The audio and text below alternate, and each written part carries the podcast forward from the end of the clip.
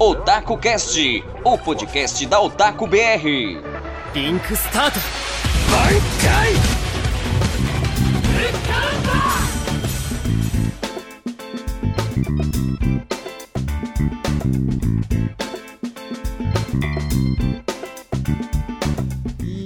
meus queridos ataques, tudo bem com vocês? Aqui quem fala é o Miguel. E pra mim, Fullmetal Alchemist Brotherhood é o melhor shonen já criado. E aí galerinha, tudo bem? Eu sou Caio Livius, a voz da experiência em pessoa, tô aqui pra guiá-los. Olá pessoal, meu nome é Matheus e pra mim o Kirito é um lixo. Nossa senhora. Sem discussão. E estamos reunidos aqui hoje pro primeiro episódio pra falar sobre animes, anime em geral. Vamos ter uma discussão maneira aqui sobre animes. E a primeira pergunta que eu faço pra vocês: qual foi o primeiro anime que vocês assistiram? Fora os animes que passaram na TV aberta, é claro. Como eu chegava, eu aula de tarde, né? Eu, eu perdi toda aquela galera de ver o Dragon Ball, Nosso Tudo, porque quando eu tava na hora do almoço eu já tava na escola praticamente. Então eu perdi todo o Dragon Ball, via tipo três episódios separados, assim, então eu perdi a história toda. O primeiro anime que eu acompanhei mesmo, assim, sério, incrivelmente foi Berserk, que eu sentei na bunda no computador, puxei pra ver, eu vi ele todinho, assim, os episódios, todos os 25 episódios. Berserk de 1995, porque as adaptações atuais, elas são um grande pedaço de cocô. Berserk 2007 tá aí pra provar que se você É. acha Nanatsu feia é porque você não assistiu Berserk 2017 ainda, né? Eles É, estão no estão no mesmo nível, só que o problema é porque a intro de Berserk Não, ele os- ilude, os- os ele dois ilude, são- ilude a pessoa, ilude a pessoa. A intro de Berserk é a coisa mais linda do mundo. E tipo assim, quando, aí, aquilo ali te dá esperança é quando tu vai ver a animação, ah, dói coração de ver. O pior é que Berserk 2017, a abertura, ele tem um traço lá, um pedaço que se passa em CG e tu já sabe o que esperar do anime, pô. Aquela Cara, pequena dói. 3 segundos em CG é Dói. horroroso. Eu vou dizer, a pior experiência de todas vendo esse, essa nova versão 2016-2017 foi o momento em que, tipo assim, eles dão um close na cara do, do personagem e eles desenham em 2D com traço bonito. E fica, tipo, você olha pra aquilo e fica, meu Deus, coisa linda. Agora vai. Aí quando ele pula de volta pra um painel aberto, mostrando os outros, volta a ser aquela mesma animação CG. E aí, você, Kai, me diga aí sua, sua primeira, seu primeiro anime. Cara, o, o- o foda, assim, eu vou desconsiderar. Meu primeiro anime mesmo que eu peguei pra assistir foi Naruto, mas eu vou desconsiderar Naruto, Dragon Ball, One Piece, todos esses genéricos aí. Porque eles não. Já. Ih, já falei, falei já. E vou, vou levar um tiro. Normal. Mas todos esses animes que, tipo, tipo, todo mundo que começa a ver anime, em algum momento passou por Dragon Ball, Naruto, One. Piece, Bleach, caralho, é quatro. O primeiro anime que eu peguei pra assistir mesmo, é, dá um pouquinho de vergonha de falar, the Dead. Meu Deus do céu. É, não. O cara começa com animação de peso, hein? É, quem sabe sabe. Mas eu vou desconsiderar, eu vou desconsiderar ele também, porque eu já, porque eu já, eu já assisti ele por indicação. Eu não assisti ele porque eu quis pegar ele pra Não, assistir mas tu e o cara quatro. Conta, conta, tu assistiu ele. Olha, olha, olha a É, história. dois motivos, na verdade. Os motivos balançam Não, mais, né? mais de dois, mais de dois. São, são quatro, são quatro protagonistas femininos, são bem mais de dois. Deixa eu explicar, deixa eu explicar porque eu des- eu desconsidero. Porque tava no meu aniversário, um meu amigo que já assistiu, já assistiu muito mais anime que eu, chegou e falou assim, vou mostrar anime pra vocês. Aí a gente assistiu quatro episódios e eles foram embora, aí eu falei, é, na hora que ele saiu, eu falei, ah, já vi esses daqui, vou continuar. Aí, então eu não vou considerar, porque foi um negócio que me mostraram e eu só continuei porque eu tinha começado. Pegando um que eu realmente descobri, fui atrás e falei, vou ver isso aqui. Foi Mag. E eu não me arrependo nem um pouco, sabe? Desgraça é maravilhosa. Maravilhoso. Eu assisti as três temporadas, que é as duas do Alibaba e do Duas Aladdin. principais e a E a spin-off. spin-off que é do, do Sinbad, né? Mag é muito bom, Eu cara. tentei ler o mangá de Mag, eu vou, não, eu vou pegar desde o primeiro capítulo, ler, lembrar o que tinha acontecido. Me arrependi profundamente, o mangá tem muita leitura, bicho, é muito pesado pra ler Mag. É Tu a página tem uma parede de palavras assim, né? Isso não é nem Nossa, meme, isso é real, isso é real. Caralho. Tipo assim, se você, já, se você já leu o mangá de Boku no Hero e acha que ele tem muito diálogo, é porque tu nunca leu o Alguém mangá. acha isso? Sim. O Corneiro não tem muito diálogo. Aí, cara. Boku no Hero Não é, tem. é leve comparado com alguns dos mangás que a gente já leu aqui, né? Sim. Como o Shinki Kyojin tem diálogo pra peste. Hunter, Hunter, quem já leu sabe que, meu Deus, o autor demora 15 anos pra lançar um capítulo, mas com um Xinga lança aqui no. Kyojin, eu acho que, o, acho que o negócio é porque também ele é muito político às vezes. Tipo assim, ele, ele tem ondas, que aí tem, tem uma hora que ele é muito ah, voltado pra ação. Pra mim, é o que eu só quero ver. E, e tem hora que ele é extremamente político. Tem a- o Eren fazendo as alianças políticas deles com a galera, dele com a galera do, do mundo exterior. Tem uma hora que, tipo, tu começa a ler e tu fica, pô, eu tô lendo mangá ou tô vendo política do mundo mesmo, assim? Porque é muito. acho- eu acho muito arrastado, eu não gosto disso não. Pra mim é algo assim. Ele é literalmente política de verdade, é golpe de Estado. É política. Coisa de interesse pra derrubar o outro, tipo, Sim. alianças. Tem que tem que levar em conta. É porque eu vejo muita gente falando, já vi gente falando que o Shingeki no Kyojin ficou ruim porque virou política do nada. Cara, se tu parar pra ver, Shingeki sempre teve esse lance. Sempre foi um arco ação, sempre teve um arco mais. Bora resolver mais política aqui, tá ligado? é. Teve muita crítica em cima disso com o retorno da terceira temporada, porque ele, ele saiu de uma parte de ação insana completa pra um negócio com bastante diálogo, bastante político. Viu uma galera reclamou. E tipo, mano, mas pra que isso? A tinha lido o mangá foi até bem rápido, cara. Mano, os mangás, eles funcionam dessa maneira, pô. Tipo, Boku no Hero, por exemplo, ele vem com uma saga de muita ação. Um arco muita mais ação e um arco mais parado. E outro arco parado com uma história paralela. E isso é muito bom e enriquece a história. Eu, eu amo Boku no Hero de paixão, porque o universo de Boku no Hero, ele é vivo. Ele não existe só o Deku lá com a história dele. Não, tem muita gente naquele universo e ele explora todo mundo. Ele faz sentido, né? Porque, tipo assim, é, geralmente nesse tipo de mundo, a galera não vai nas entrelinhas, mas no Boku no Hero, é, eles mostram que, tipo, tem agências de heróis que vão recebem os novos estagiários, a galera toda. Os heróis todos têm que ter muita licença, tem que ser supervisionados, tem escolas especializadas para heróis. Tipo assim, tem gente que. Tem alguns heróis que eles trabalham pelo bem mesmo, como qualquer outra pessoa, e tem heróis Tem herói que tá trabalham ali só pra ganhar dinheiro. dinheiro. É. É, como é o mundo mesmo. O que eu gosto, não, cara, o que eu gosto dessa parada do Boku no Hero ter um arco mais ação e um arco mais parado, é porque não dá aquela sensação que, tipo, por que, que só porque a história do protagonista começou que agora só acontece desgraça? Porque se tu pegar Naruto, Naruto, eu acho que pouquíssimas partes de Naruto tem esses arcos no anime. Eu acho que no mangá é diferente. Nunca li o mangá de Naruto, só vi o anime mesmo. Tá bem que Naruto lutou com o Pen, acabou o Pen, começou a guerra,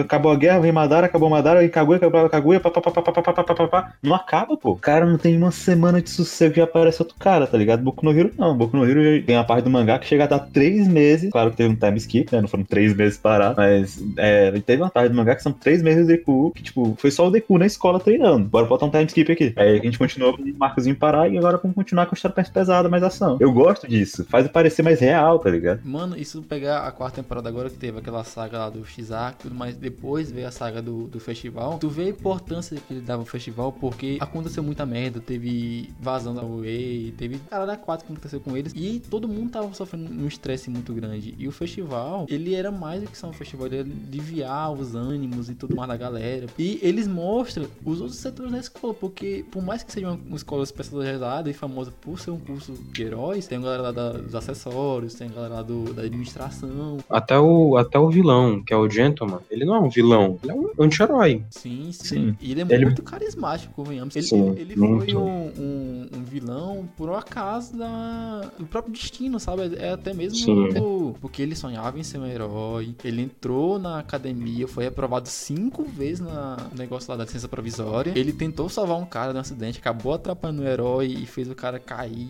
ter um acidente muito forte, fugiu de casa e tipo. Aí um lance que eu adoro quando acontece em um anime, que é esse lance deles criarem um personagem vilão ou antagonista, o que for, que e- ele é tão carismático e é tão plausível, os, o Gentleman nem tanto, na verdade. Eu tenho uma forçaçãozinha de barra pra tu gostar dele ali, mas tipo, esse lance de- dele, Legal, dele cara. um pouquinho, Matheus. Mano, Mas não, esse não, é o foco, mas esse não é o foco, esse não é o foco. É esse lance de tu conseguir torcer pro vilão. Sim, tu ficou. Teve certas partes que eu fiquei, porra, mano, será que valeria a pena de- deixar estragar o festival, mano? Será que ele Bicho, estragaria mesmo o festival se ele entrasse lá, talvez? O, o que eu gosto muito do Gentleman é porque ele pegou e ele fez um ato que, tipo assim, a gente falou antes que a, o comentário social é muito bom em Boku no Hero, e é mais um exemplo, porque Labrava, a parceira do Gentleman, ela só é uma garota que também tem uma, uma individualidade que é muito, muito específica, só que, a, só que aí a galera começou a anta- antagonizar ela, porque ela tem uma individualidade voltada, digamos, para um conceito de vilão. Todos os vilões, praticamente, eles tiveram uma origem por causa da própria sociedade. A sociedade, como eles viram que eles tinham uma, uma individualidade que parecia ser de um vilão, O próprio Shin, seu personagem que na história mostra que o tempo todo o pessoal falava, nossa, sobre individualidade é muito vi- um vilão, né? A sociedade empurrou ele por um canto, mas ao contrário de o que pode ter acontecido com muitos, ele queria ser um herói e ele foi o herói, tá ligado? Mano, e falando em Boku no Hero ainda, eu gosto muito do desapego que ele tem ao próprio protagonista, né? Porque por mais que a, história siga o Deku e fale no começo, essa é história de como eu me tornei o número 1, um,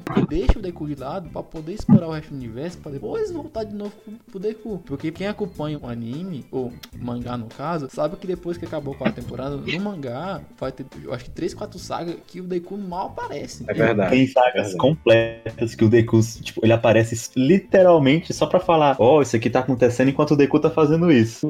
Mas aí volta pro, pra, pra saga, tá ligado? Mano, eu tô no mangá, eu tava me pensando, cadê o Deku? Eu nunca mais vi o cara, pô, desapareceu. Porque o mundo não roda apenas em torno do protagonista. Tem outras pessoas agindo, tem outras coisas acontecendo que ele não vai ter domínio total de tudo, tá ligado? Do universo todo.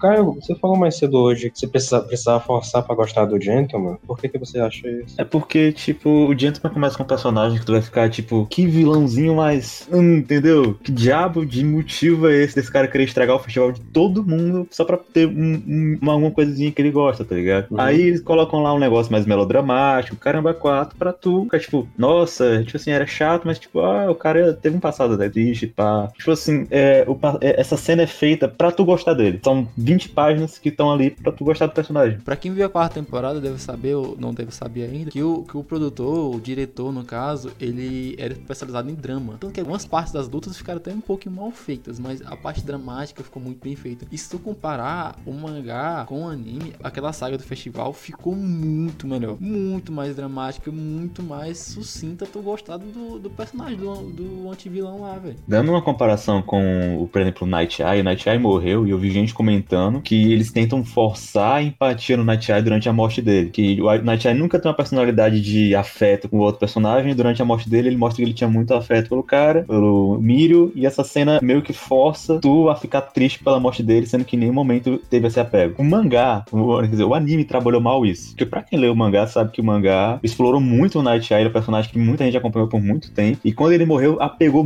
muita gente de jeito. E no anime, muita gente ficou tipo, com esse cara agora, como é que eu vou ficar triste por ele, entendeu? É tipo, leitores do mangá, velho, passou semanas acompanhando o Night Age, semanas. Também teve a saga do Kirishima, que o pessoal pulou também, que ele teve uma saga maravilhosa no mangá e, tipo, ele teve menos de um episódio no, na saga, tá ligado? É um negócio da, da progressão da história com, é, com metas, com tempo, com, com orçamento, com a, com a galera, da, com, com a galera da, dos negócios mesmo. Então, tipo assim, é, de em parte a gente tem que, tem que mostrar, tem que demonstrar nossa insatisfação com, a, com isso que tem que Pô, ser compreensível tem, também. Tem muita, tem muita história que, tipo assim, acaba sendo realmente perdida na adaptação e tudo. Mas é, também tem que olhar pelo lado que, tipo assim, às vezes a culpa não é nem da galera do diretor. Como eles têm que fazer um botar um anime novo por semana, às vezes não tem tempo de adaptar, porque a rotina dos caras é algo brutal no Japão. Eles têm que pegar, tem que animar, eles têm que fazer roteiro, animar e tudo em menos de uma semana. Então isso pra eles deve ser meio estressante. Cara, é claro que não tô, defendendo, não tô defendendo erro, não. Mas no caso do Boku no Hero, cara, se se, tu me chegasse e falasse, ah, não deu pra fazer direito, porque era muito trabalho, não rolou, não é esse o motivo. Todo mundo sabe que o motivo da, da decaída de qualidade é porque o, o povo que realmente sabe fazer Boku no Hero foi fazer o filme. E oh. deixaram o que sobrou pra fazer o anime, cara. É, tipo, o diretor principal saiu, os principais animadores também foram. Foram fazer o filme, o anime ficou carente de, de lá, do pessoal que, de, de, lá, tá ligado? Graças a Deus que não foi a mesma coisa de do, do, do Rorô, aquele episódio que ele é da. que ele é um JPEG caminhando pela floresta. Cara, não, não vamos comentar de Dororo aqui. eu dou graças a Deus. Eu dropei, velho. Nem sei mais o que acontece pro episódio 14, que é aquela parte que vem um Cara, gigante. Se tu quiser ver Dororo até o episódio 12 e pular pro último, tu vai perder coisas assim, mas tu pelo menos vai ver um negócio bem animado começar ao fim. É, porque ele, ele dá uma caída, né, velho? Ele dá uma caída de direção, de progressão de história. Mas isso, o que aconteceu com o Dororo é o que o Matheus. Já é o caso que o Matheus falou. Que botaram todo o orçamento pro começo, aí pro resto não teve mais como fazer bem feito. Eles tiveram que fazer do jeito que deu. A, a terceira temporada de Boku no Hero foi, foi isso que aconteceu. Ela começa boa, aí o diretor sai pra fazer o filme, e ela, ela vai tendo uma decadência visível. Aí nos dois últimos capítulos do episódios, na verdade, o diretor acabou de fazer o filme, ele voltou e eles são muito melhores animados. Tu vê a luta do, do Bakugou com, com o Deku lá com aquela discussão no final do anime, ela ficou muito linda, ela ficou muito melhor que qualquer cena que foi feita durante o arco inteiro do, da licença provisória, cara. E falando em animação, velho, eu queria pontuar ainda a na saga do Shizaki me deixou muito triste foi aquela luta do Lemilho contra o One for All. Ah, mano, a, a luta em PNG a gente não comenta, beleza? Porque, tipo, teve É, uma é, parte eles realmente estavam lutando, aí de repente começou uns, tipo, uns flash, sabe? Tipo, só umas imagens. É, Aí, tipo, foda. na- Quadros estáticos, é sério, a coisa que eu mais odeio. A coisa que eu mais odeio é quadro estático, mano. Limita a luta a quase nada, mas não bota um bando de quadro estático na cena. Aí o pior, tem a Antoinette aí contra o Shizaki, né? Eu falei, ó, vai ser da hora. Não existe. A luta, eles apagaram a luta, tá ligado? Só enfia um slash no peito do cara aí, foda-se, deixa ele morrer aí.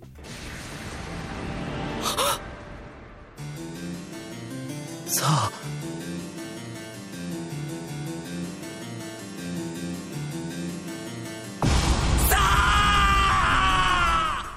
primeiro anime que eu assisti foi Fumeto. O primeiro anime que eu vou, não, vou pegar pra assistir do começo ao fim. É Fumeto. Eu tenho uma história engraçada. Foi Fullmetal? Foi sério? Então foi em Caramba. 2016 que eu peguei Pô, Fullmetal. então foi. Nossa. Foi porque foi o seguinte, você lembra daquela época que tinha muito anime crack no YouTube? Aqueles vidinhos, velho. Sim.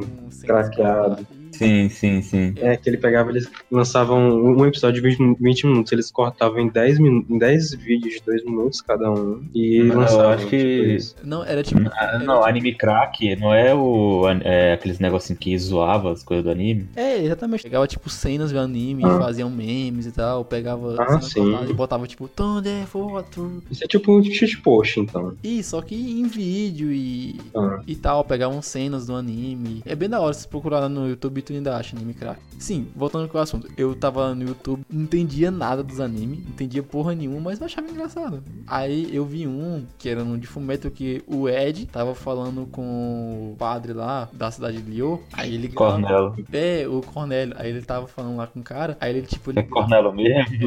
É, é Cornelo. Aí o Afonso transmuta o sino e faz tipo um, um alto-falante. E a cidade inteira escuta a conversa. Ele fica com aquela cara de cu lá, né? Aí, tipo, era Uhum. dublado e eu achei muito engraçado. Eu falei, mano, que negócio é isso? Aí eu fui lá, o cara deixava na descrição, deixava o- os animes, né? Eu fui lá Uhum. e vi Fullmetal Alchemist Brotherhood. Só que quando eu botei no Google, apareceu dois. Apareceu o Fullmetal Alchemist e o Fullmetal Brotherhood. Só que por motivos de eu não sei, eu falei, ah, mano, eu acho que o Brotherhood é primeiro. Não me pergunte qual foi a lógica que eu apliquei naquele momento. Eu acho Esse é o pecado, esse é o pecado, eu Miguel. pensei que o Brotherhood era o primeiro e o Alchemy lá era o, a continuação, né? Uhum. E quando eu terminei, eu fui assistir o clássico, eu falei, mano, por que tá tudo do começo e por que tá diferente? Aí eu parei e fiquei sabendo. Então foi assim que eu conheci Fullmetal, eu vi porque era dublado. É umas boas portas de entrada é a dublagem, pra quem é novo nos animes. E eu conheci Fullmetal através disso. Eu, eu me interessei justamente pela dublagem. E, convenhamos, a dublagem de Fullmetal, no- a brasileira É a boa. É muito boa, é muito boa. Cara, eu acho que é o anime mais bem dublado que eu já assisti, que é a dublagem de Fullmetal. E é melhor que a japonesa. Eu prefiro a brasileira do que a japonesa. Eu já, eu já assisti. Não, muito melhor. O, eu, eu, vou, eu, eu falo que o, o- É porque, por exemplo, tem a dublagem de, de, é, de Yu Yu Hakusho? Sim, É, acho que é, é muito boa também. Tem um monte de piada brasileira, né? sim, sim. Sim, mas tipo assim, cara, Man também isso, isso é gosto, cara. Isso é gosto. Apesar de eu gostar muito e achar muito engraçado, eu prefiro quando é, segue o original, bota as piadas novas lá, tá ligado? Mas, tipo, readapta a cena pra combinar. E o Yu Hakusho tem muita cena que eles mudam totalmente o contexto da cena pra encaixar uma piada. Fullmetal não tem isso. Eles fazem a piada ficar engraçada nos dois jeitos, tá E ligado? no contexto, tá ligado? Tipo, é E tipo. no contexto. Por chamar ele de pequeno, né? Ele fica aqui Sim. chamando de mini projeto ser humano, sei lá. Sim, exatamente. Esse duto é mais estreito do que eu pensei. Um cara de tamanho normal não ia passar por aqui. Ainda bem que eu sou pequeno. Ai,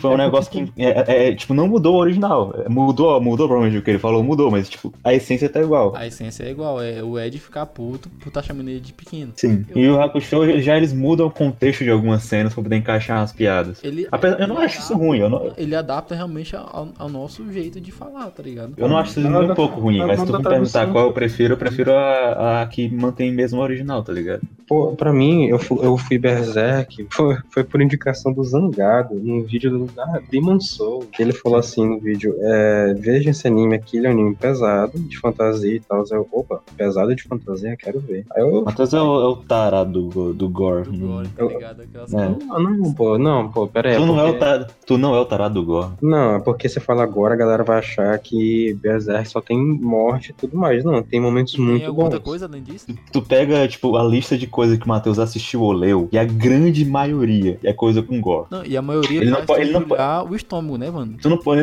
Matheus não pode negar isso que ele sabe que é verdade. Não, mas o, que eu- o meu ponto é que, tipo assim, é- não é só o gore pelo gore, entendeu? Porque é muito fácil eu você entendo, eu você entendo. Eu vi alguns que são isso, são só violência gratuita, isso não tem a mínima graça. Quando você adiciona significado na violência, ou então nos atos que acontecem, tem muito mais sentido e muito mais peso. Então, por exemplo, você vê as coisas que acontecem em Berserk, você fica tipo, bicho, é uma coisa que é muito pesada que acontece, mas o que tá atrás daquilo torna aquilo mais pesado ainda. Então, somado a isso, são os momentos de calmaria que deixam esses momentos de escuridão mais pesados ainda. Porque se fosse uma violência ininterrupta o tempo todo, não- a galera ia ficar calejada e não ia ter graça. Não ia ser algo que fazia, que tivesse impacto banal, na né, pessoa. mano? ia, virar- ia banalizar o que é a violência. Tem alguns momentos em Berserk, que eu já até mandei um, vi- um vídeo pro Miguel, que tem um momento específico que após uma batalha do Guts contra 100 homens, em que ele, em que ele mata 100 homens, e ele tá olhando pra galera do acampamento dos exércitos, e as fogueiras se espalham pela, pe- pela paisagem como pequenos vagalumes, pequenas chamas no meio da escuridão. E ele comenta isso com a companheira dele, que é a Casca, ele comenta que, tipo assim, cada fogueira representa o sonho de uma pessoa, cada fogueira representa um sonho, uma família, uma vida. E como ele não se sente parte daquilo, ele, se ele é uma pessoa à parte, entendeu? E é uma, tipo assim, eu acho que esse tipo de coisas que trazem profundidade para negócio. Por exemplo, O tá Ah. lá, o sangue tá lá. Tá lá, não, tá com certeza, Lá, tem- isso tudo mais. Mas não é só isso. Não é só Sim. a banalização da violência, não é só um Tem- maluco lá tem com momentos- galera, tá ligado? Tem um arco específico que é o arco das crianças perdidas, que eu, eu não sei. Teve algumas pessoas que comentaram que acharam que ele banalizou muito. Eu não achei, mas basicamente é ele lutando contra um monte de criança. É, é tipo isso. Eu sou muito fã de Dorroredouro. Dorroredouro também tem gore pra caramba, é horrível. Acho que no anime você pode ver que o cara toma uma facada, ele nem conti- continua, mas também tem peso atrás daquilo, tem um sentido. Assim, cara, pra mim o Gore, dependendo do jeito que ele é abordado, ele nem, pare- ele nem parece algo pesado. Porque, por exemplo, se tu pegar Jojo como exemplo, mano, tem uma cena que o cara morde a cara de um cachorro, arranca ela e cospe ela de volta dentro da boca do dono dele. Que cena é essa? É uma cena da parte 4. Caralho, mano, essa parte é muito traumatizante, pô. Pois é, tipo assim, essa cena é pesadíssima. Eu falo, eu falo isso no contexto, eu, tipo, chego na mesinha e falo, pô, vi um anime que o cara mordeu a cara de um cachorro, arrancou e cuspiu dentro. Não, tipo assim, na, pesadíssimo. parte, pô. na parte 3, Agora tu- tu assistindo a cena-. E isso é, pra mim é mais pesado ainda. Sim, mas depende do jeito que o negócio é usado. O Ig, por exemplo, ele é construído não como um cachorro, mas como um, um ser humano ali, tá ligado? Eu não, eu não, eu não tô falando daquele. Eu, eu, que assim, tem, muita gente tem muito apego por animal, mas tu não sente uma empatia pelo Ig por ele ser um dog. Tu sente empa- Como é que empatia você por ele. por empatia? Não, eu sinto empatia pelo Ig por ele ser um brother, pô. O Ig Não, é um pô. brother. Não, brother, Eu ligado? vejo, eu vejo animais ele como um cachorro muito inteligente. Não vejo ele como um ser humano. Ele não fala. Ele, ele Não, não. eu vejo ele como. O Ig não precisa falar pra falar, cara. O Ig não Ah. é um cachorro, não é o mascote, não é o pet do grupo. Não, ele não ele é mascote, um mas- dos caras. Mas ele, tem- ele tem, ele tem a personalidade dele, mas ele tá lá, mas ele é um cachorro, pô, ele late. Não, Ele, ele a tem. gente não tá ele um tirando o fato dele ser um cachorro. Dele ser um cachorro. A pegada do Ig não é ele ser um cachorro e tu gosta dele porque ele é o cachorro na, na tá ligado? Ah, olha, caralho, o Ig é cachorro, meu brother aqui. Não, o Ig é um Joe Bro praticamente. Você tem, uma, você tem uma ligação com ele mais forte do que um mero cachorro, tá entendendo? Exatamente. Ele não é um simples pet que a galera carrega com ele por ser fofo ou esse tipo de. Engraçado. Ele não é esse tipo de personagem que dá aquele alívio cômico e tudo mais. O Ig, na verdade, tu começa o anime não gostando dele, porque o Ig é chato pra caramba no começo. Mas ele é praticamente um Jojo Bro, mano. Ele tá lá, um saco cruzado, não sei tudo mais, aquela porcaria toda. Tanto que ele morre como um verdadeiro herói, velho. A fanbase de Jojo, pra mim, é a melhor fanbase de anime que tem. Não é um povo chato, é a fanbase menos tóxica que conheço no mundo dos animes. E eles se ajudam pra caralho, mano. Eu nunca tinha visto em nenhum lugar um mangá totalmente colorido pelos próprios fãs, velho. Pelos fãs, exatamente. Isso é Eles incrível, pô. Os outros mangá que tem, que eu vi, nem é mangá que eu li, que é o Webtoon, que é coreano, que o, o próprio autor vai lá e colorir, mano. Mas, tipo, pra gente ver uma página de um mangá colorido, é uma edição especial, que o autor vai lá e lança a capa, a conta. A, a parte a parte 5, por exemplo, cara, teve um estranhamento gigantesco quando o Jorno apareceu usando uma roupa rosa, porque o pessoal conhecia o Jorno usando uma roupa azul. Porque o pessoal que os fãs que colo- os fãs que coloriram no Azul, mangá Não era preto, não. é um é um azul escuro bem escuro. Hum. Aí, tipo, os fãs conheceram o Jono com essa roupa. E quando ele apareceu no anime com roupa rosa, tipo, por que esse cara tá usando rosa, mano? Por que, que não mudaram a cor? Não, cara. Se tu ver as capas de Jojo, as capas são coloridas. E o Jojo não usa roupa rosa. Os fãs que pintaram de um jeito que eles acharam mais conveniente, tá ligado? Sim, sim, faz sentido. Voltando com o assunto, a, a progressão do próprio anime que enche começa com uma novela mexicana de um, um, cara super justo e cavaleiro contra um vampiro muito sádico, né? É, aí tu vê depois um, um cara mais sacana que tu já pode ver. O Jojo mais sacana que existe contra três deuses poderosíssimos, três super-humanos. Mano, o cara, ele se proclamava perfeito. Ah, eu não esqueci qual é o nome. A raça, é, eles originaram os vampiros, mas eles não são vampiros. Eles são outra coisa. A más- a máscara de pedra, né? Que fizeram os vampiros e tudo mais, né? Que consideram os humanos de virar um vampiro. É, eu acho engraçado porque, como falou, a progressão é muito boa. Começa como uma novela mexicana e termina com um garoto de 15 anos assumindo o controle da máfia na Itália. Então, Não, não termina aí, né? A gente, a gente no momento, tá, a, parte, olha, assim, termina a parte aí. animada já em anime tá aí.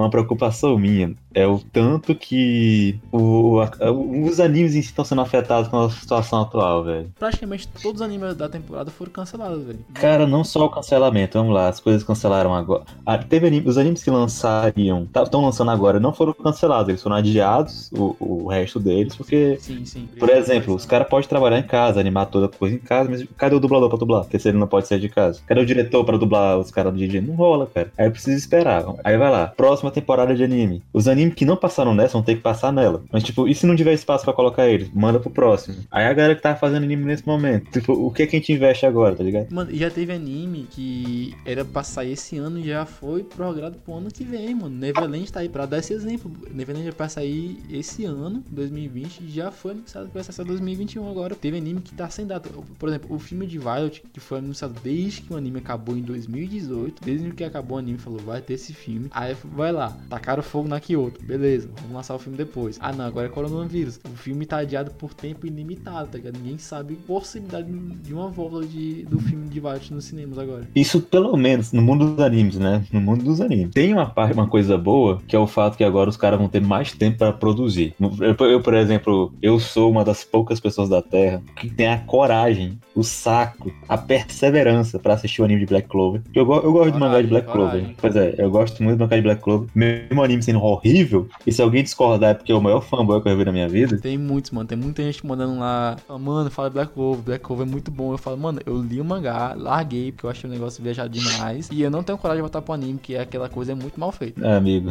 é complicado. O mangá, de, o mangá de Black Clover pra mim é muito bom. Tem umas partes que são chatas, mas todo, todo, todo mangá tem uma parte que fica chata. Todo mundo tem uma parte que não gosta. Mas pra mim o mangá de Black Clover é bom. E eu só continuo anime porque eu gosto, eu- porque eu gosto do mangá. E puta que pariu. Por que aquilo é tão ruim? Motivo, é feito pela Pierrot e a Pierrot não investe tempo pra fazer porra nenhuma, só Naruto. E ponto, acabou aí o argumento. Se seu mangá favorito vai ganhar um anime, pode ficar animado. Aí quando você vê lá, aqui vai animar. Perrote, acabou, velho. Pois é, pô, podia nem ter anime, né? Se eu fosse feito pela Pierrot, podia nem ter. O anime simplesmente não existiu. Melhor cancelar. É, finge que não aconteceu. É o mesmo É, caso mano. de Tokyo Ghoul, mano. Tipo, Tokyo Ghoul ali foi uma puta sacanagem. mano. Mangá de Tokyo Ghoul. Cara, o Miguel vai concordar disso comigo. Sou Sei. Sou Sei no Umi hoje. Que mangá maravilhoso. E que anime cagado. Puta Mano, que pariu. Eu tava em pleno ano de vestibular de 2018, pô, focadaço, né? Aí, beleza, entra a professora de arte. Me desculpe quem gosta de arte, quem é desse lado, mas é desse lado aí. Matheus tá aí pra provar, desenha super Ah, bem. Artes é legal, aquela professora que. Imagina se ela escuta esse podcast. Mano, ia ser maravilhoso escutar esse podcast, mano. Eu vou procurar ela e vou mandar isso pra ela. E tipo assim, É, eu, vai. eu odiava a aula nas professoras de arte, não vou mencionar nomes, né? Ela pode me processar. Inclusive, ela processou a escola depois que saiu. Ela processou. Ela processou a escola depois que saiu. E, Gente, fácil, enfim, né? enfim, não vem ao caso Enfim. do podcast. Eu passava as aulas dela lendo mangá. E nessa época o cara me recomendou ela ler Sosei. Eu comecei a ler. Bicho, teve um dia, no capítulo 30. 33, 33. Aí eu sabe o que acontece nesse capítulo? Eu tava quase chorando, agarrado. Eu no- sei até a, eu sei até a página, pô. Eu tava Que- agarrado no casaco do Caio, falando, Caio, tá acontecendo aqui, Caio, pelo amor de Deus. Galerinha do Foldão, galerinha do Foldão era top, pô. Várias saudades, li muitos mangás lá. Terminei a saga de Harry Potter toda na aula de arte de inglês. Mano, saindo do assunto nós, voltando pro assunto anime. O mangá de Sousei, cara, é um lance. Ele é ótimo, velho. É um mangá maravilhoso. é um dos- eu acho que é o melhor mangá que eu já li, sinceramente. Mano, eu queria falar que, assim, a história é muito bem feita, os personagens são muito bem trabalhados, mas não só isso, o mangá é muito bonito, o traço é bonito, os quadrados são muito, tipo, retinho um com o outro. Porque tem uns mangá que tu vê, pô, os caras colocam tipo um retângulo, é colocam um triângulo, é coloca tipo um negócio espremido assim, fica horrível de ler. E a gente que lê online, que a gente tem que ficar aproximando e tirando o zoom, botando o zoom, porque não consegue ler, porque o autor colocou o mangá tudo cortado, tá ligado? Se pegar, por exemplo, Bleach não é um mangá feio. Eu acho o traço de Bleach muito bonito. Mas o- os cenários de Bleach não existem. Muitos quadros de Bleach é literalmente esse cara lutando num, num fundo branco. Não, pô, mas é porque o problema do Bleach foi questão de. é, o cara tava.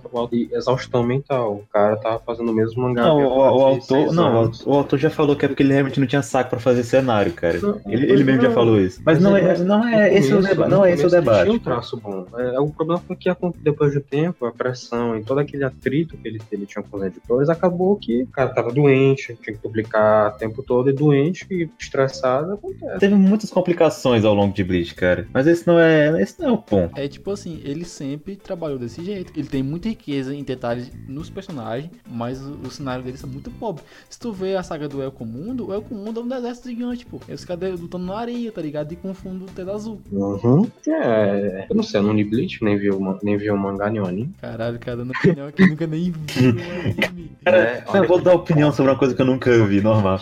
O Vai, contexto aqui é, o mangá de Sousei é muito bom. Aí, Pierrot veio fazer um anime dele. Eles começaram muito bem, ficou um negócio muito legal, mas aí, três coisas que a Pierrot faz. Um, faz um começo bonitinho pra chamar público, depois caga. Dois, pra chamar mais público ainda, censura pra caralho. É, porque eles queriam Sim. passar um anime no horário nobre, né? Tipo, quem sou sei sabe que o mangá é bem pesado, tem sangue, arranca membro, o pessoal morre, tá ligado? Como se não fosse nada. Não, e três, se não tem o que adaptar, vamos cortar pra fazer alguma coisa, pra, pra esperar lançar coisa nova e fazer o resto? Não. Bora inventar alguma história aqui e pra mandar. Do episódio 24 de Soul Sei pra frente, é tudo invenção. Se você viu Soul Sei não sabe disso, do episódio 24 pra frente é o original do anime. Não tem nada a ver com o mangá. Mano, falando em original do anime também, vamos lembrar de Akame ga Kill, cara. Akame ga Kill, ele foi, ele foi um fracasso no Japão, foi totalmente fracasso em vendas no Japão. E chegou no episódio 22, eles precisavam de um final, né? Eles queriam fechar o anime com 24 episódios. Na época só tinha um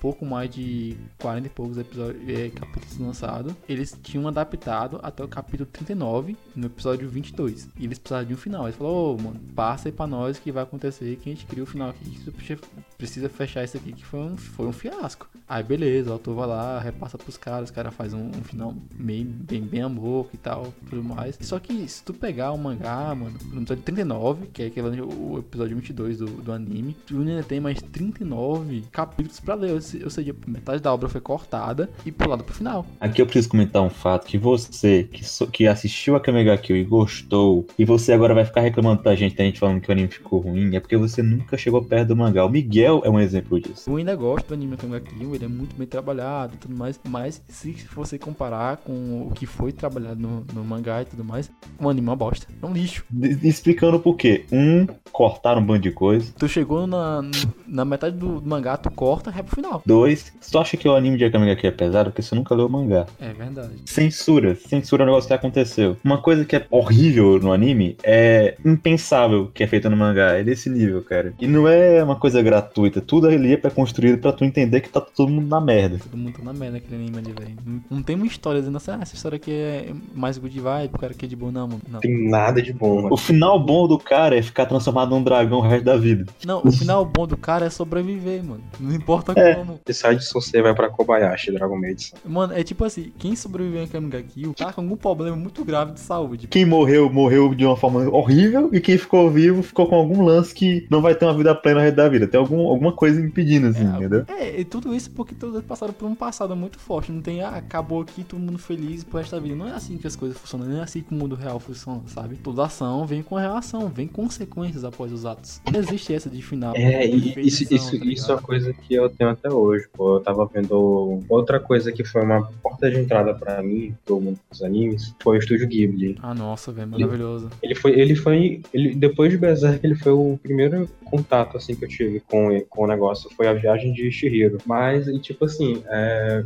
depois eu tava revendo os, os filmes, é, os contos de Terra-Mar, Castelo Animado, alguns desses, eles têm aquele aquele lance que você acha que no final o cara vai ficar com a garota, tá entendendo? Isso aí porque é algo que é clichê, que realmente acontece em, em vários animes. Isso é muito difícil isso acontecer nos, nos filmes da Studio Ghibli. Você olha assim, você tá, não, vai, vai ficar. E quando vão ver, eles estão se separando, tu fica, não, Cara, mas vamos concordar que quando um autor coloca um casal que possivelmente pode acontecer e ele não se concretizar, beleza, é aceitável. Agora, quando um autor coloca um bando de casal que possivelmente pode acontecer e não completa nenhum, aí é sacanagem, velho. Ele tá falando de Fairy Tail, velho. ele é muito puto com o Fairy Tail. Ele tinha, acho que 15 volumes de Fairy Tail, ele vendeu todos após o final. Vendi tudo. Mano, como é que tu faz um mangá que tu coloca literalmente todo personagem tinha algum chip que o autor ficava reforçando o tempo todo. Aí ele termina o anime sem completar porra nenhuma, velho. O cara me manda mensagem falando, mano, eu tô indo vender todos os mangás de Fairy Tail porque eu tô puto com essa merda, velho. Eu falei, por que, cara? Não, é porque esse desgraçado colocou 532 mil chips, matava o povo, trazia de volta para deixar o chip mais forte e no final não me dá um casal realizado. Aí, aí tu pode falar, não, ficou subentendido. Subentendido é meu ovo, pô. Com, fala, Eu quero beijo, eu tá, quero filho, tá eu quero ação. Por isso que o filme é tão bom. Eles, além de, de namorar, tem até filho. É, tem filho lá, mano. Tem a carinha do Ed, pô. É engraçado que o, que o gene lá da família do, do Ed, mano, é um gene muito Todo mundo é clone, todo mundo, todo mundo é clone. É, porque se tu pegar o Fahrenheit lá, quando ele é jovem, mano, o Ed é igualzinho. O Fahrenheit, adolescente, é igualzinho ao Ed, o, o anime todo. Ah, é, adolescente. O Ed começa a, a carreira de alquimista com, porque o, com o Ed, adulto, o Ed adulto não parece o Fahrenheit, é, esse é o contexto. É porque não deu tempo, mano. O Ed não, eu... no anime tem o que lá, seus 20 anos, porque tem que lembrar que o Ed começou a carreira de alquimista com 12 anos. O anime Sim, mas ele terminou o anime com uns 17, não? Com 18, com 18 anos. 18? 18 anos. E, e, eu não sei como é que acontece, ele dá a volta no mundo, depois volta pra casar com o Iri, ter lá os filhos tudo, lá que eles têm dois filhos, né? Uma menina e Será que ele virou um pai ausente? O anime gosta muito de ter pai ausente, né? É, e a Winnie falou que, que homens que ficam parados não tem a menor graça.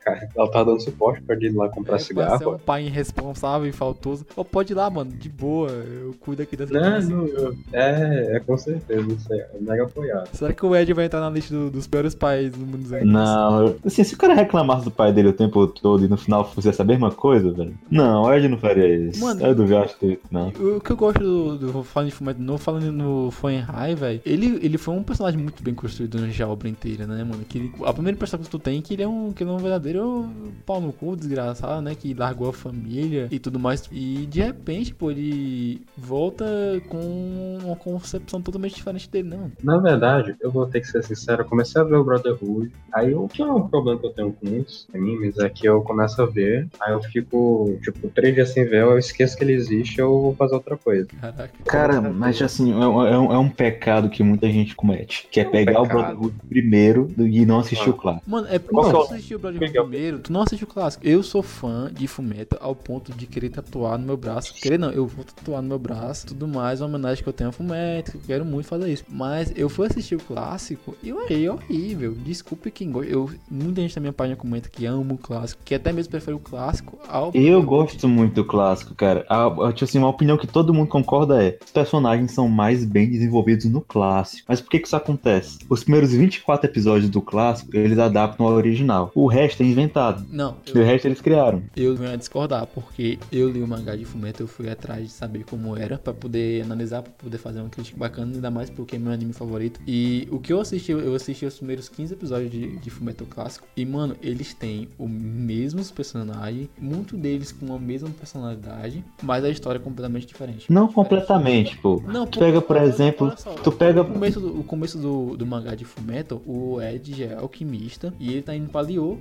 que nem é o começo do, do clássico. E dali pra frente vai desenvolver que vai ter a saga da, da, da Nina e tal, a Nina. E no, no clássico é, ele tá em Lyo, ele volta pro passado, tem aquela saga daquele alquimista lá que queria transmutar a esposa que supostamente tinha morrido. O Ed lá tinha, tava na, na saga do passado do Ed. Ele conhece o o Tenente Brigada Hughes, bem antes deveria conhecer. Ele tá lá com, não com uns 15 anos, mas com 12, tá bem mais jovem. E a história é construída de maneira diferente, tanto que o Hughes nem tem filha ainda, tá? A mulher dele tá grávida e tudo mais. Aí que tá, pô. Esse é o lance que eu tô falando. É diferente, porque no começo do, do anime, eles pegaram o original e falaram: bora aumentar isso aqui, bora expandir isso aqui, bora deixar mais bem contextualizado. Tipo assim, o, o relacionamento entre o Hughes e o Mustang, por exemplo, ele é muito mais bem desenvolvido no original. Um lance que muita gente fala é que o começo do Fullmetal, o Brotherhood, é ruchado, é completamente ruchado. Isso é verdade, porque eles teriam que adaptar exatamente o que eles já tinham feito no clássico. Eles falaram, em vez de adaptar a mesma coisa que já foi feita no clássico, bora ruxar essa parte e, e depois adaptar o que realmente o pessoal não assistiu. E foi isso que foi feito. O Brotherhood, ele é exatamente igual o começo, exatamente igual ao mangá, igual, idêntico. Mas ele tem, um, ele tem uma, uma falha, duas falhas, pra ser mais sincero, que o Caio falou, ele é ruchado, ele tem muita pressa em, em te apresentar o universo, em te apresentar o que o que o Fullmetal pode oferecer, quem são os personagens e tudo mais. E eu tenho mais uma coisa a falar. Vocês lembram do, do Yuki, que é um que tem um olhinho puxado, bigodinho fininho, que ele anda mais escado? Sim, ele é o.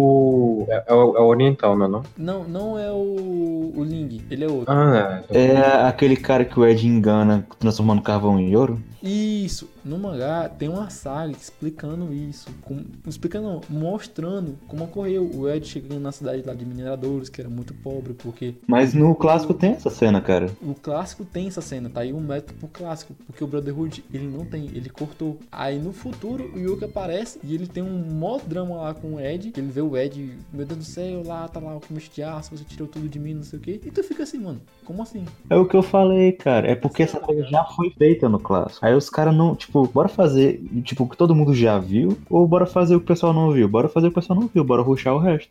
Então, eu acho, isso aí pode ter sido mais uma, é uma falha que eles tiveram, mas foi uma decisão que eles tiveram também. Foi não- proposital, foi proposital É, pra foi poder dar proposital foco pra no, não no- arrastar muito, não arrastar muito o anime. Não, não é nem arrastar, é não, porque 54 episódios eles não estavam limitados aos 24, todo mundo conhece, né? Eles não, eles não fizeram isso pra arrastar, eles fizeram isso porque, tipo, pra que a gente vai fazer exatamente o que o povo já viu? Vai todo mundo só ver. Tipo, começo de Dragon Ball Super, por exemplo, ele adapta em anime dois filmes. Pra mim, eu mesmo dropei essa parte, eu só voltei depois que terminou os filmes. Exatamente. Eu já vi isso no filme, cara. Por que, que eu vou ver de novo? Não vou ver. Dragon Ball É. Super é um anime, é um anime que a gente viu quando era criança que começa, continua hoje em dia, que isso aqui deu aquela queda, né? Não, a gente pode assistir, eu, eu, tipo assim, eu assisti o Super, um pedaço, não terminei o Super puramente pela nostalgia. Só isso. Não Ah, tinha outro motivo de eu estar assistindo o Eu só, Super. eu só peguei o torneio do poder e foi a minha melhor decisão, porque quando eu vi, eu fui tentar ver os anteriores ao torneio do poder, não deu muito certo não. Mano, pra mim, Dragon Ball já,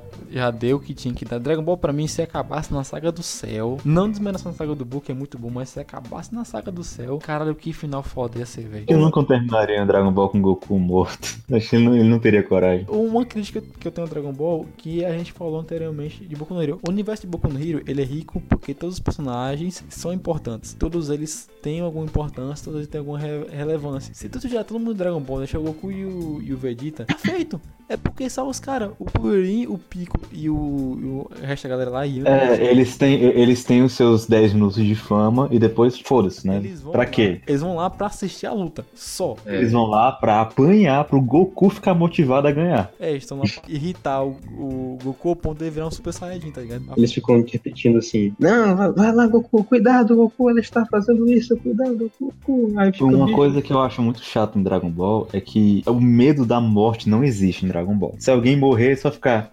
Esfera do dragão tá ali, gente. Bora lá, continua, vambora. É só isso, cara. Qual é o- a atenção que você tá O que eu achei a sacanagem foi na saga do Freeza, porque olha a sacanagem, tipo assim, se morrer o senhor Kaiô lá, senhor Kaiô não, como é o, o cara lá que é junto com o Piccolo, mano? É- É o, Kami-sama? é o pretão, né? Exatamente, o Kami-sama. Se o Kami-sama morrer, as esferas dos dragões, elas viram pedras e são inutilizáveis, não serve pra nada. Aí, tipo, na saga do, do Saiyajins, o Piccolo morre, e por causa disso, o, o Kami-sama, que que era junto com ele, né? Que eles tinham. Eles dividiam a mesma alma. Morre também. As esferas dragões viram pedra. Aí eles vão pro planeta Namekusei atrás das esferas do dragão de lá. Pra poder ressuscitar o pessoal que os Saiyajins mataram. Chega lá, os caras matam o maluco também lá que é o Kami-sama de lá. As esferas do dragão lá. Não, pera aí, minto, minto. E, antes de fazer isso, eles ressuscitam o Kami-sama e o Pico, né? Aí as, as esferas do, dra- do- do dragão do, Bra- do, do Brasil. Brasil da Terra voltam,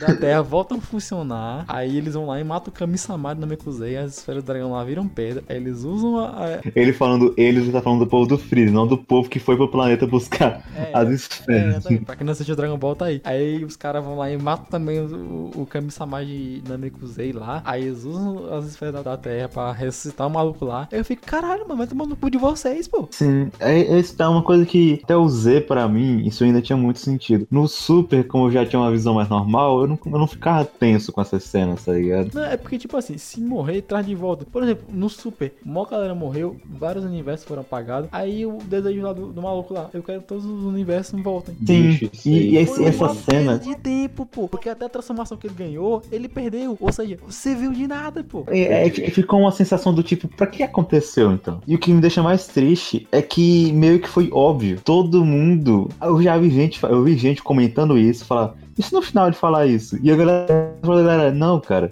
nunca que seria uma coisa tão óbvia desse jeito. Eu vi o contrário, eu vi a galera falando, eu vi a galera falando que ia ele ia falar isso provavelmente porque eles estavam dando muita, muito desenvolvimento pra alguns ali, tipo o Hit e o Jiren, e aí, tipo assim, não fazia sentido. Perdeu o personagem. É, é, só que aí também transforma, como, foi como o Miguel falou mais antes ali, que terminar com a saga com o Goku morto, é, pode ser uma boa ideia pra deixar um impacto, porque... é um- Cara, mas o, o lance, eu lance, eu lance isso aqui. Ao final que o Goku terminaria morto, daria impacto, seria muito mais chocante, seria muito mais impactante, seria. Mas iria irritar as massas. O problema é isso, não vende. É, Não vende. Deixar o Goku vivo ia agradar a galerinha que ia reclamar se ele morresse. E vai ter história, mais história pra contar pra ganhar mais dinheiro. Tu vê um autor que tem a coragem de matar permanentemente um personagem, meu amigo, esse cara tem coragem. Sou seis, sou seis, os caras lá matam personagem sem dó. E não tem essa. É, principal. Soul Sei. Tu é principal, pau no seu cu, pô. Tu morre também, cara. Exatamente isso. Tem uma galera que chega em Soul Sei e fala: Caralho, esse cara é pica demais, esse cara não vai morrer. Aí o autor vai lá e fala: Foda-se, pô, esse cara vai morrer também. Mano, Ele não, ele, não é, ele não é imortal pra não morrer, ele pode muito bem morrer nesse aqui. exatamente, tipo, se teu coração é capaz de parar, tu pode morrer também. Eu lembrei de um aqui, Jojo, mais fácil de todos. O, o Araki lá, mano, ele mata personagem como se não houvesse amanhã. Foda que Jojo, isso é tão. Isso acontece tanto que já ficou até um pouco previsível. Não, que, tipo, em algum sabem. momento ele vai, ele vai matar algum dos caras, né? Menos na parte 4. Na parte 4 nenhum cara morreu. O parte 4 é mais imprevisível, porque todo mundo espera que alguém vai morrer e no final ninguém morre. É, então É porque vir, o tá ligado? tá lá pra curar todo mundo. Ele é o famoso líder do time, tá ligado? Eu me perguntava por que, que o, o Josuke era considerado um healer se o Giorno também tinha a mesma capacidade. Não, ele a, não. a cura do Não, a mesma capacidade de cura. Os dois conseguem curar o corpo pro estado que ele já era, tava antes, tá ligado? A diferença é que o Justiça cura tudo, ele cura... É, exatamente. O, o- Josuke cura tudo, o Giorno cura parte por parte. Não, ele tem que criar, uma- ele tem que pegar uma parte de outra coisa e transformar naquilo. É a diferença. Mano, assim, como um cara que estuda anatomia e fisiologia a fundo, eu vou te falar, mano, o Giorno tinha um conhecimento muito grande, porque ele tinha, sei lá, pegar um tijolo e transformar em tecido humano e tudo no lugar certo, tá ligado? Tudo fibra e nervo passando pra tudo que é de canto. Esse assunto mais aprofundado, não tem nem por que debater em Jojo, porque a gente sabe que o autor, o autor tira o conhecimento dele da- do- das informações que vem em balinha de chiclete. Ele mesmo já falou isso. Tipo, o maluco lá que tinha poder de, de ferro, né? E deixa o cara nem. Era o Stileto, não era não? O nome dele? Sim, sim. Stileto. Que era muito É, aí eu- mágico, velho. Nossa, eu adorei aquela, velho. Aquele poder do cara é Começa a vomitar Não, tesoura. muito absurdo um cara transformar o sangue do cara em navalhas. É o ferro, é o ferro do sangue. Mano. Mano, mas o quão absurdo já, já, já é poder controlar ferro, ainda mais na cidade que a gente vive, que hoje em dia tudo base de prédio e tudo mais é feito na base do ferro, né? Já é, já é incrível poder controlar ferro por si só. E ele consegue controlar o nutriente ferro na corrente sanguínea, transformar ele em outra coisa a partir disso, mano. Isso é apelão. Pois é, galerinha, se, se você não sabia disso, o ferro que tá aí na sua faca de cozinha é o mesmo ferro que tá no seu sangue, É, pô. Não é um ferro diferente, A não. única diferença é que é um número muito menor que tá no sangue. É tão, Exatamente. é tão considerável que não, não te intoxica, né? Mas Que não é magnético. É, exatamente, tu não vai morrer por causa disso. Tanto que muitas partes do corpo só funcionam por causa do ferro. Se você não sabe, o ferro é responsável por transportar o oxigênio de, na, na hemoglobina, do sangue e tudo mais. Quem quer entender mais sobre isso isso, assistam Hataraku Saibou. É, eu ia falar isso, eu ia falar isso. O, o Eu ia falar anime, isso. o anime de. Biologia pura né? Eu até pensei em Sim. recomendar isso pra minha professora que a gente tá em quarentena, minha professora de imunologia, né? Eu pensei em ela, falei, aí, professora, assiste isso aí, depois me, me dá a opinião se tá tudo certinho aí. Tem umas coisas erradas lá, mas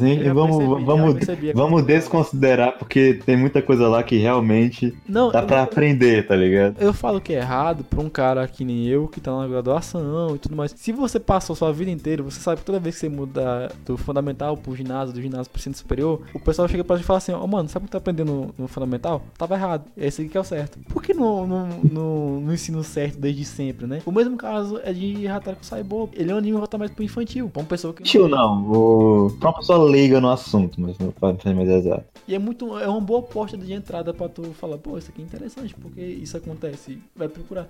Tipo, na, na vez que o cara tava com uma febre lá, e eu, eu assisti um anime e agora estudando imunologia, eu achei incrível, porque quando a pessoa tá com febre, as células ficam praticamente malucas, porque esquenta, aí toma um negócio pra esfriar, tipo, tu esquenta demais. Só que, tipo, ah, eu vou esquentar pra matar as bactérias, mas tu as tuas células não aguentam ficar aquela temperatura e começa a morrer também. Aí É. entra em colapso, e, tipo, é muito da hora, velho. Não, eu acho engraçado que anunciaram é, Hataraku Saibou Black, É, que Eles é. Que, tipo né? assim, o corpo que eles mostram no Hataraku Saibou é um corpo humano normal. E o corpo de Hataraku Saibou Black é um corpo de um cara totalmente fudido. Um Fumante, alcoólatra. É sedentário, o Matheus. com aí. glicose lá em cima.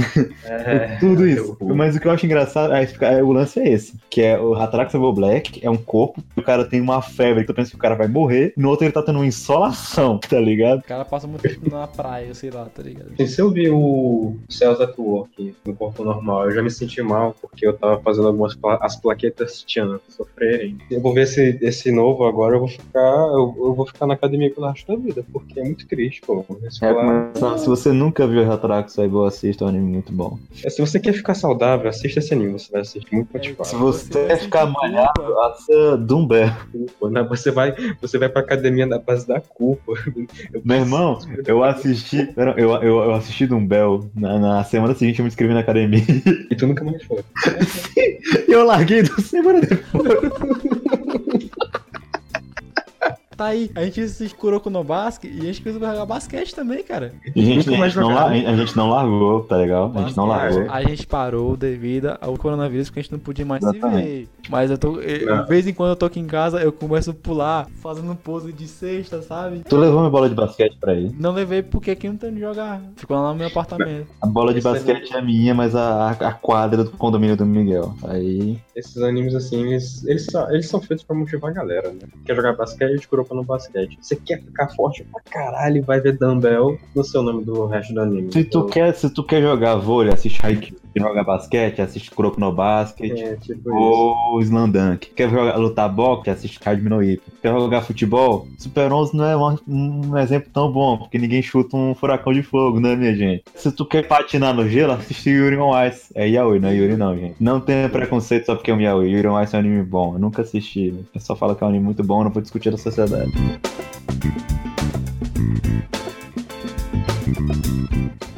Quer falar um pouquinho sobre o Evangelho, mano? Terminou agora recentemente, falar um pouco sobre os filmes. Ah, pelo amor de Deus, eu eu vou ali, eu vou ali buscar um cafezinho, que quando eu voltar eu acho que ele já tá na metade. Ele vai lá fabricar o grande café primeiro. Vou plantar o café, ele vai, ele vai nascer, eu vou colher, eu vou processar, fazer todo o lance. Vou chegar aqui, o Matheus. Então, isso é só a explicação básica. Agora eu vou começar a explicação mais detalhada, entendeu? a- eu acho Aí que, ele- tipo assim, a- o evangelho, a primeira parte, ela não é muito bom pra uma pessoa que tá passando por um momento muito bom, porque ele é um anime meio, meio triste, assim. Muito melancólico e tudo. Muito melancólico, ele Mexe tem. muito os- com os- a, a própria existência da pessoa. É né? porque que é- quando o cara, o autor, o primeiro filme, ele tava num momento muito ruim da vida dele. Ele tava solteiro, ele era pobre, ele tava num momento muito ruim. Isso refletiu muito, como acontece com vários mangakas, vários animadores, refletiu muito na obra dele. Então, os protagonistas, os personagens, tomam muitas decisões baseadas em emoções cruas, é a pessoa que faz algo na raiva, faz algo na tristeza, entendeu? E aí, é, depois que ele terminou a obra, a galera pegou, teve gente que reclamou, teve gente que gostou, mas Evangelho atingiu o status que ele tem hoje por causa de muito marketing. Dá pra você viver só com produtos de Evangelho,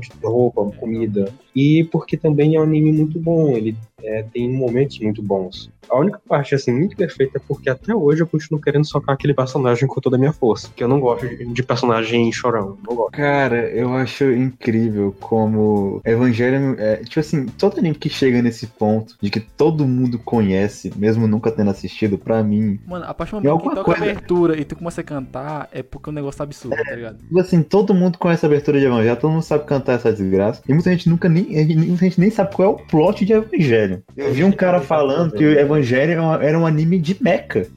Ah, pelo Mas amor é- de Deus, mano. Tem mecha, mas não é anime de mecha. Code Não, Geass também, um- tem gente que assiste Code Geass e acha, e acha que Code Geass é anime de mecha, Não, pô. tem mecha, mas Tem, não é tem mecha. mecha em, Co- tem mecha em Code Geass, mas definitivamente não, não é foco. É, justamente. Dan- Dando um exemplo, Gundam. Gundam é um anime de mecha. É um anime que o foco é os caras lutando com os mechas lá, cara. Tem assunto político no meio? Tem, mas tudo é resolvido na base do mecha. Anime de, de mecha, Gurren Lagann, é, Line the Friends, por exemplo, também são anime de mecha, focado em mecha, e a história roda em cima daqueles robôs gigantes. Que não é Exatamente. de Code Geass, por exemplo, que tem todo um plot em cima. O robô gigante tá ali porque é uma arma funcional e os caras usam a arma, mas não é. O plot não é- em torno daquilo. É, Mano, o Matheus tinha falado isso, eu quero que ele fale agora aqui no podcast, sobre Evangelho na, no seguinte quesito. Ele é super estimado, mano. Tu acha que os caras valorizam muita coisa pra pouco conteúdo? Cara, eu acho que, tipo, ele, o os- a série, o filme, os primeiros filmes, eles são complexos. Só que aí, tipo assim, você termina o anime, você termina confuso, mas, tipo, tem uma hora que a galera passa a falar, tipo assim, você passa. Tem alguns vídeos também, que é de análise, que subtende-se que o negócio tem mais de 53 linhas temporais, o que não tem. Porque depois do tempo tem tanta coisa de jogo, marketing e tudo mais, que aí foi aumentando, e aí todo mundo sabe que Evangelho é um anime complicado de se assistir. Depois você termina, você tem que ver e de novo ou então pesquisar sobre. Mas eu acho sim que ele é superestimado. Ele é, ele é complexo. caramba. Eu terminei hoje, eu terminei os três, os três remakes e eu ainda tive que pesquisar algumas coisas pra ver se eu tava entendendo certo. Mas, tipo assim, é, do je- o que passam é que ele é aquela coisa obscura, né? Mas não, cara, de boa, dá pra ver tranquilo. Só ter um pouco de cérebro pra poder pesquisar as coisas, não ter preguiça. Ele tem um final aberto, não tem? Tem. Ele, ele, ele fecha a história com os filmes? Porque o meu ponto é o seguinte: a partir do momento que o anime não consegue fechar a história completa e tu tem um tempo muito grande entre ele e os filmes que tem, e principalmente entre o último filme que saiu agora recentemente, tu dá abertura pra teorias. Sim. Eu acho que isso foi um, um dos grandes pontos que deu essa alavancada em Evangelho, foi devido a esse espaço pra criar essas teorias, porque assim enriqueceu muito o universo, coisa que talvez nem o autor pensou, cara. Só que o que aconteceu também foi que ele lançou a, primeira, ele lançou a série, aí a série terminou num episódio 26, eu acho, 26 ou 25. Ele é um episódio bizarro, ele é um episódio bizarríssimo. E quando terminou, a galera não tinha entendido nada, aí reclamou, ele foi lá e fez o The End of Evangelion, que é basicamente completando o final. E esses dois, a série e o filme juntos, eles dão um final em aberto. Só que o remake, ele é depois porque ele é tipo, ele não é tipo o cara continuando a obra. Eu vejo mais como ele pegando e ele voltando novamente pro que ele tinha feito antes e fazendo de um modo melhor, entendeu?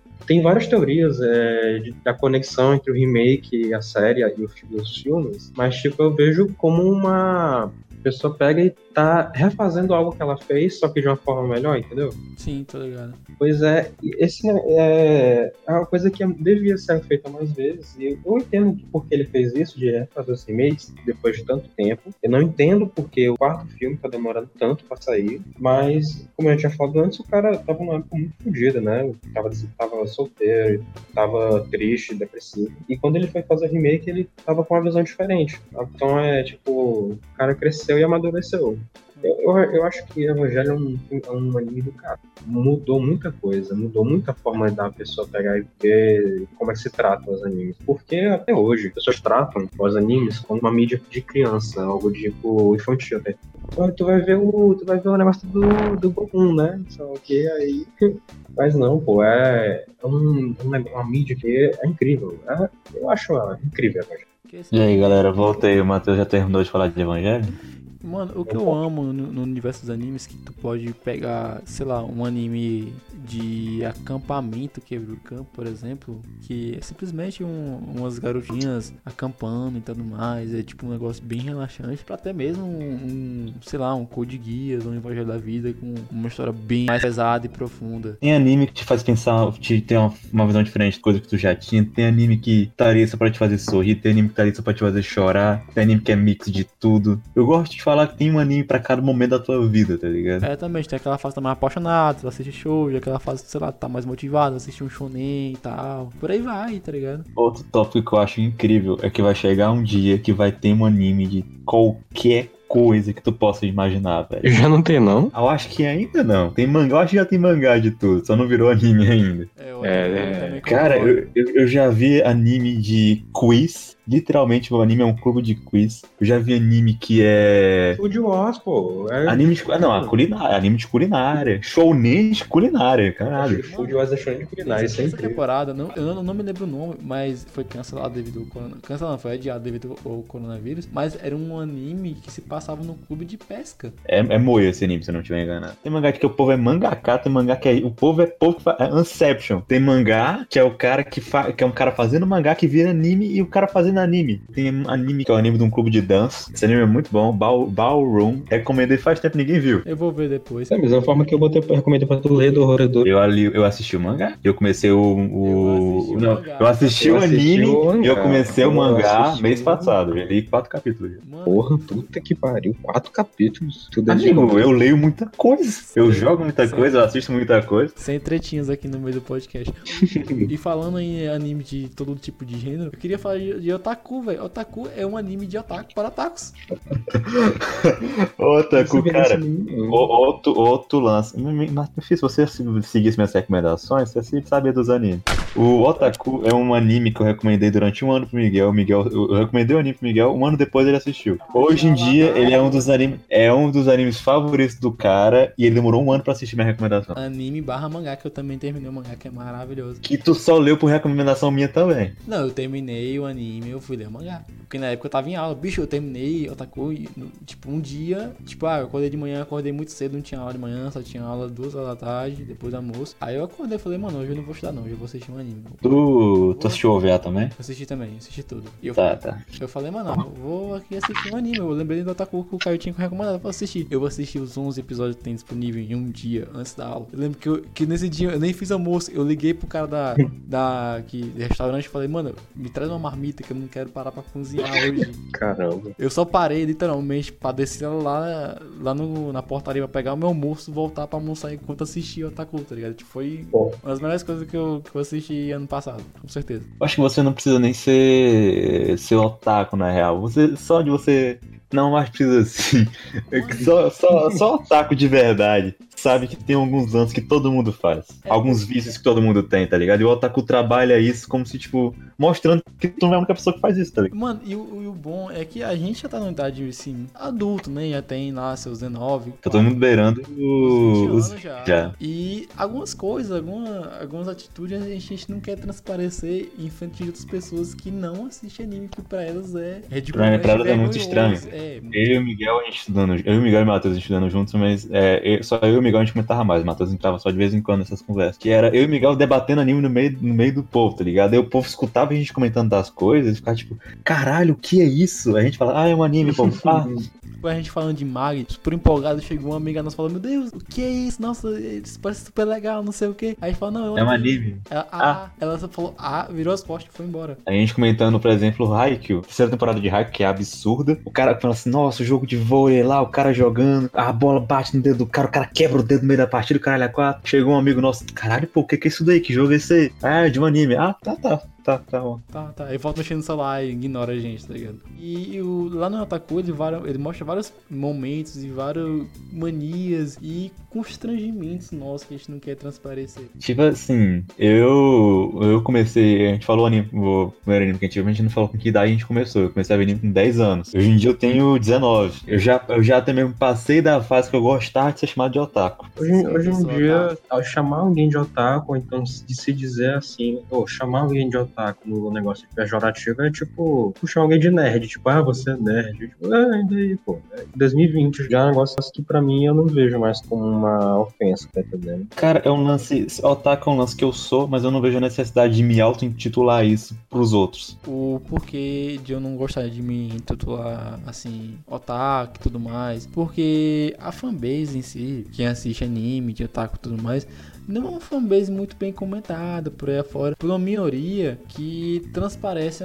uma maioria. Vou pegar pra uma pessoa, por exemplo, um amigo nosso, por exemplo, que a gente tem em comum. Qualquer um dos nossos amigos assim, ele chega pra mim e fala: Miguel, tu é o otaku mais normal que eu conheço, cara. Porque o que mostra no YouTube, o que mostra do- dos caras por aí fora, é um- uns negócios muito vergonha alheia, velho. Uns caras que parece que eles ficaram entubados dentro de um quarto por 20 anos, tá ligado? Esse aí é um estigma, esse aí que botaram, pô, horrível. isso. É, mano, tipo, otaku não sabe viver em vida social, otaku não tem isso, otaku não tem. É que nem uma pessoa que assiste série, pô, a gente só assiste um negócio diferente. A gente não é diferentão por causa disso. A gente é uma pessoa com vida social, com obrigações como qualquer outra pessoa. Completamente normal. Um negócio que o pessoal me fala muito é que quem me conhece fala que eu sou muito otaku. Muito otaku mesmo. Mas quem não me conhece jura que eu não assisto. Tipo, nunca passei na cabeça que eu sou alguém que assiste anime. Mano, pra quem não conhece o Caio, que ninguém vai conhecer provavelmente, imagina um cara alto, com barba de metaleiro, bem ruivo. E que anda muitas vezes com camisa social por aí. E na época da escola eu andava com um casaco fechado até o peito e muitas vezes eu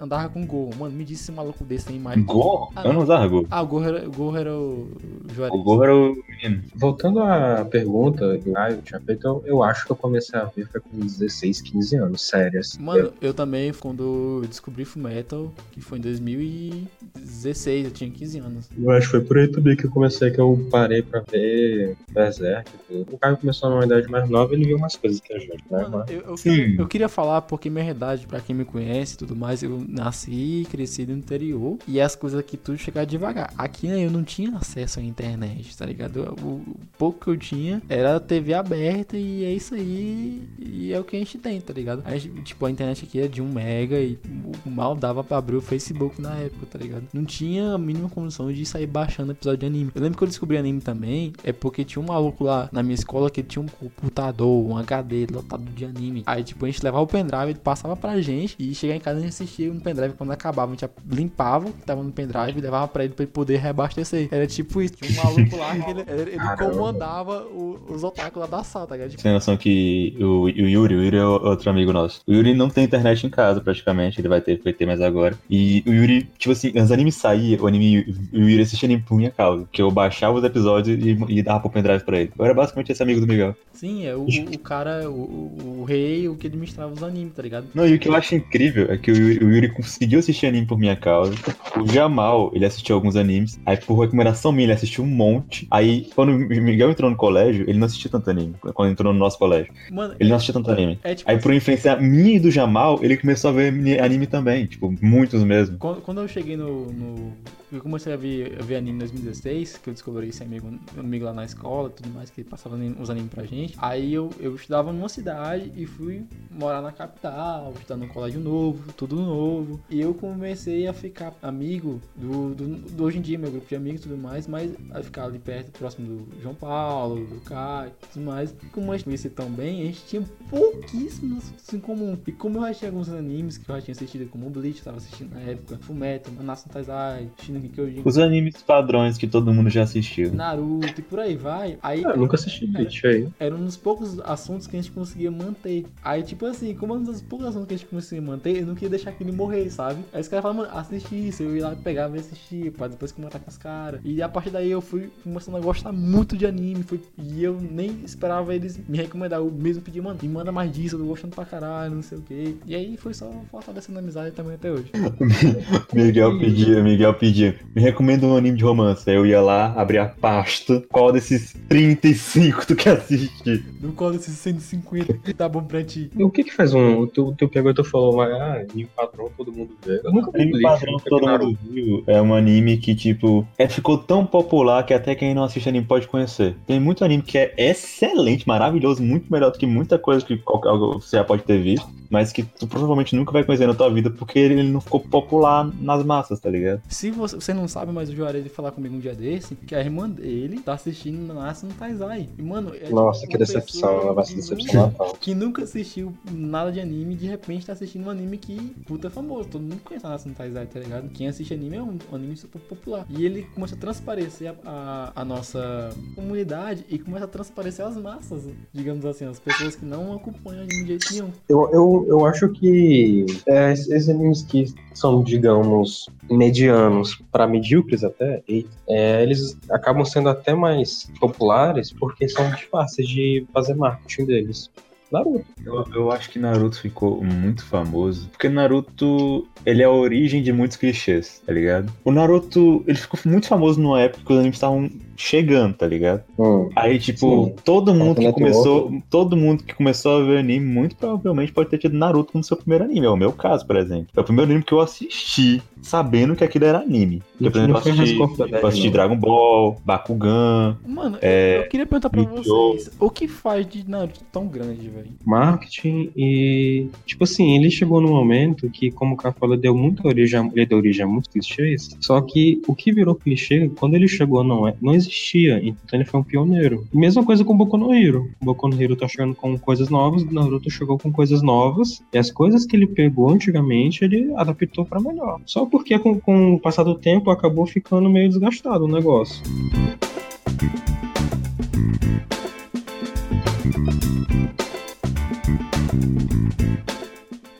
E também é um anime fácil de você gostar. É ninjas. Quem que gosta de ninja? É, exatamente na época eles. Eu pessoalmente nunca vi nenhum outro anime de ninja, né, mano?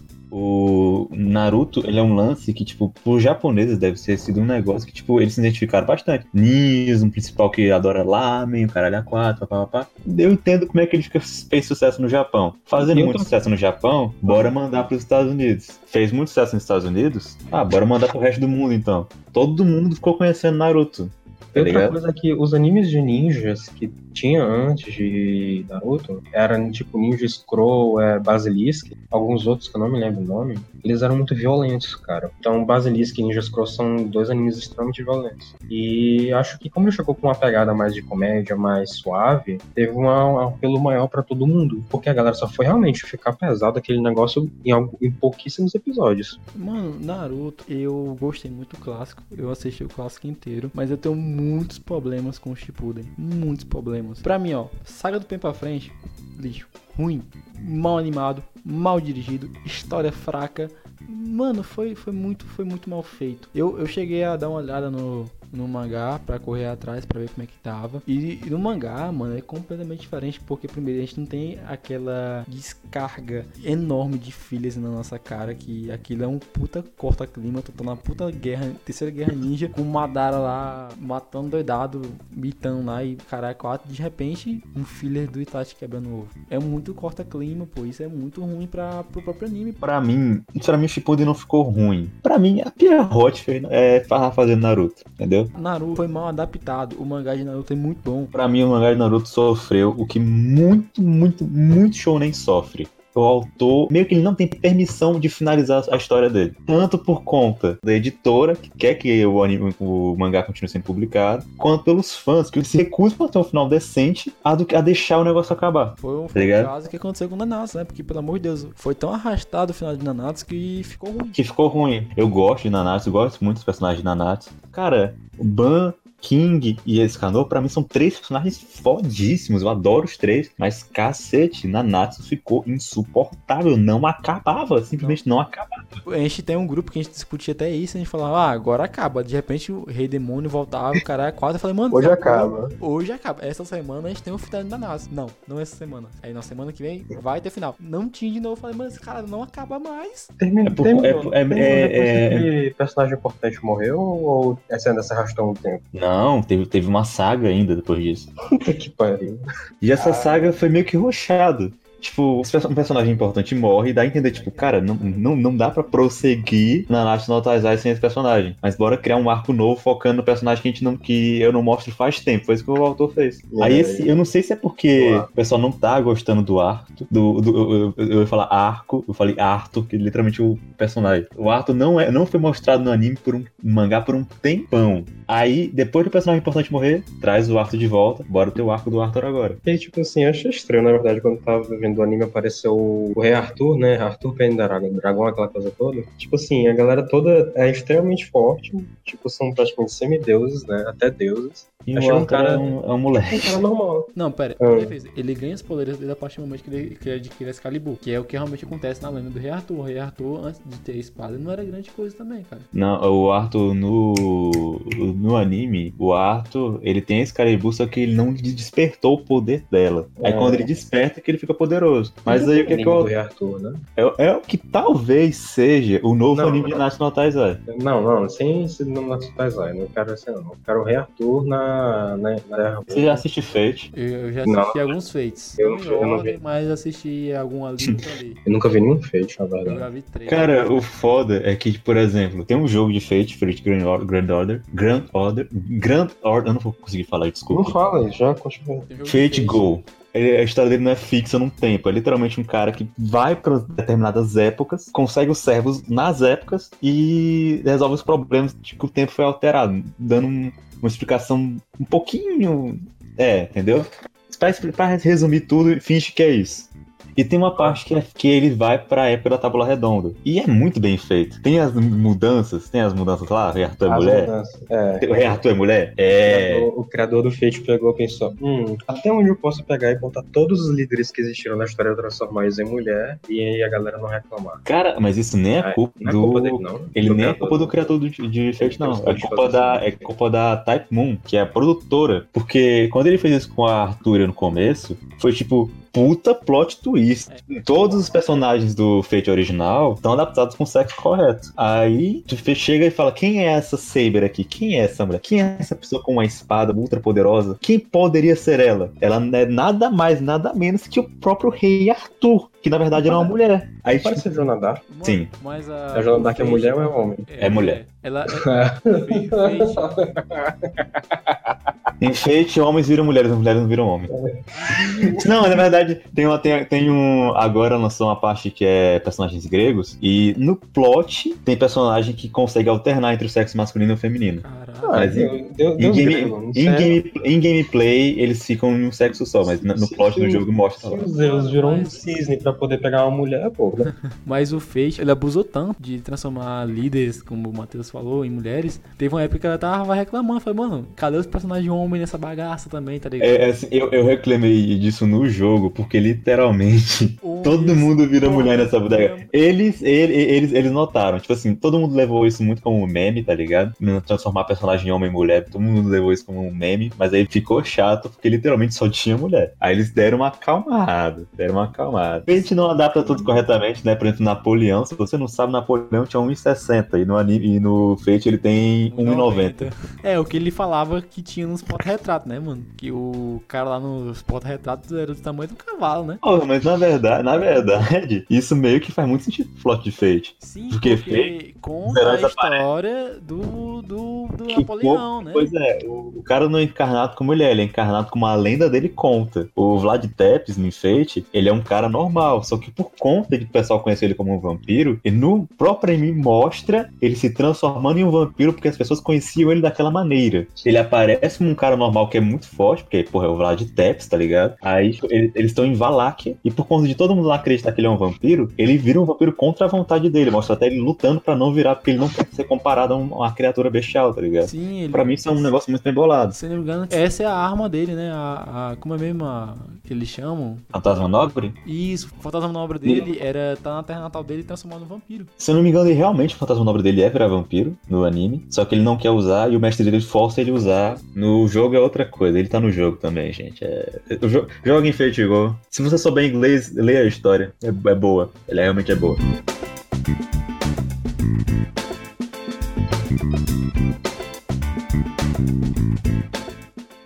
Mas então, galera, tem muita coisa pra debater sobre esse assunto. Mas isso aqui é um piloto, entendeu? Vamos ver como essas coisas funcionam. Se você não sabe, a gente tá gravando isso desde a meia-noite, já é duas da manhã. Então, vamos encerrando essa aqui por aqui? Pode ser? Então a gente vai ficar por aqui. Sigam a Otaku BR nas redes sociais, arroba Otaku BR Oficial, tanto no Twitter como no Instagram. Já avisamos que isso é um projeto piloto da Otaku BR. E se você gostou, não esqueça de ir na nossa página no Instagram, comentar, falar como é que você achou, vou deixar um comentário lá fixado. E é isso aí, e até o próximo podcast. Valeu. Falou!